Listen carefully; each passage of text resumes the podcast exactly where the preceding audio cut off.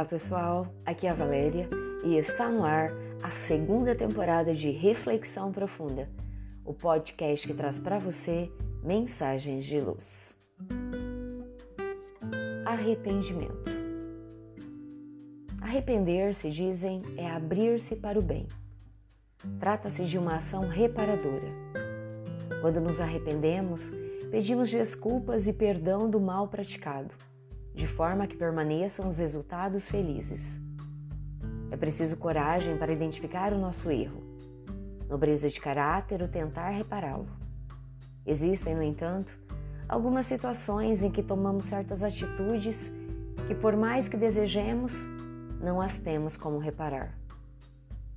Como reparar a negação de um abraço, o diálogo? Como reparar aquele momento em que nosso irmão esperava a nossa mão, amparando e deixamos de oferecê-la? Momentos em que, por sofrimento próprio ou por revolta, decidimos não confortá-lo? Essas são aquelas circunstâncias difíceis de serem sanadas. Não há como voltar para aquele minuto, reviver aquela circunstância.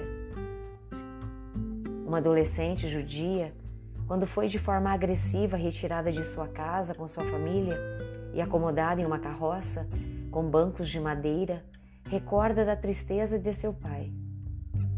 Lembra que ele, saindo da casa, ficou parado, olhando para a porta.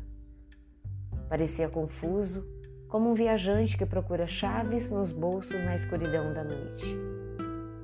O soldado o insultou escancarou a porta com um chute e gritou para ele que aproveitasse a festa para os seus olhos.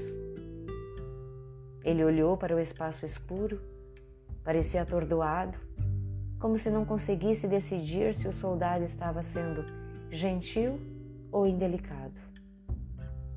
Depois, veio em direção à carroça para se juntar aos demais. A menina ficou dividida entre o desejo de proteger seus pais e a tristeza por eles não a poderem proteger. Sentada ao lado da irmã mais velha, ela a viu assustada. Magda era quem sempre desafiava a autoridade, adorava provocar os outros. Agora, parecia apavorada porque aqueles homens empunhavam armas e a violência estava presente. Anos depois, lembrando desse triste dia, diria a menina. Em minha lista de arrependimentos, este se destaca. Não segurei a mão de minha irmã. O que viria em seguida seriam meses de medo, fome, frio. Ela e a irmã sobreviveram aos campos de concentração.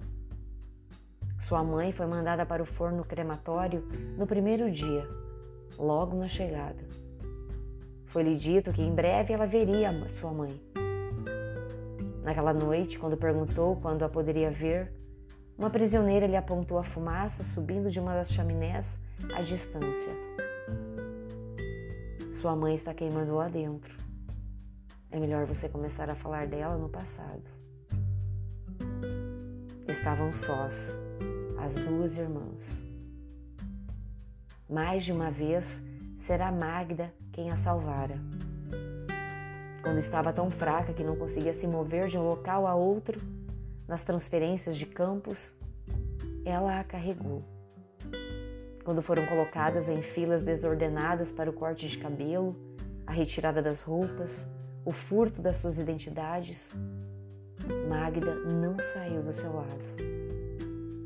Então, quando chegou a libertação, quando acabou o sofrimento para se iniciar a luta pelo reinício de uma nova vida, ela amargaria, repetidas vezes, aquele gesto tolo, não ter segurado a mão de sua irmã.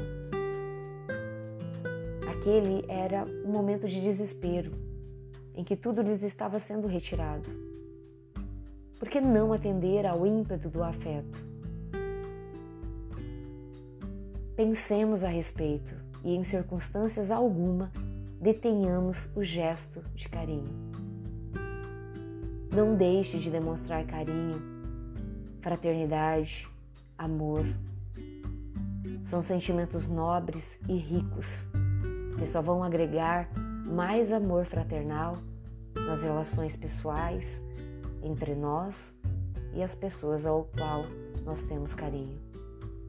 Não deixe nada para depois, para que isso não seja o seu arrependimento. Pensemos nisso.